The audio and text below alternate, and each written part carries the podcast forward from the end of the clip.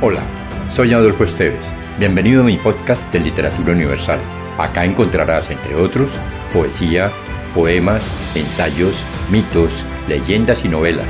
Relájate, atrévete y déjate llevar por el mundo de la imaginación y los sueños.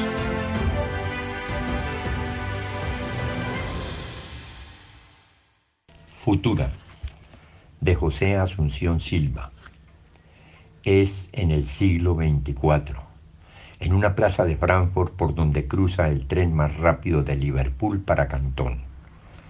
La multitud que se aglomera de un pedestal alrededor forma un murmullo que semeja el del mar en agitación. Suena la música de Warner y el estampido del cañón y entre los hurras populares sube a su puesto el orador. Es el alcalde Karl Hamsteingel el que preside la reunión y en el silencio que se agranda dice con monótona voz, Ciudadanos, compatriotas, salud, honrar al fundador de la más grande de las obras de nuestra santa religión. Eterna gloria a su divisa, eterna gloria al Redentor que con un ejemplo y sus palabras el idealismo desterró Salud al genio sobrehumano cuyo evangelio derramó de este planeta por los ámbitos la postrera revelación. Paz y salud a los creyentes. ¿Cuál de nosotros lo invocó sin sentir instantáneamente mejorarse la digestión?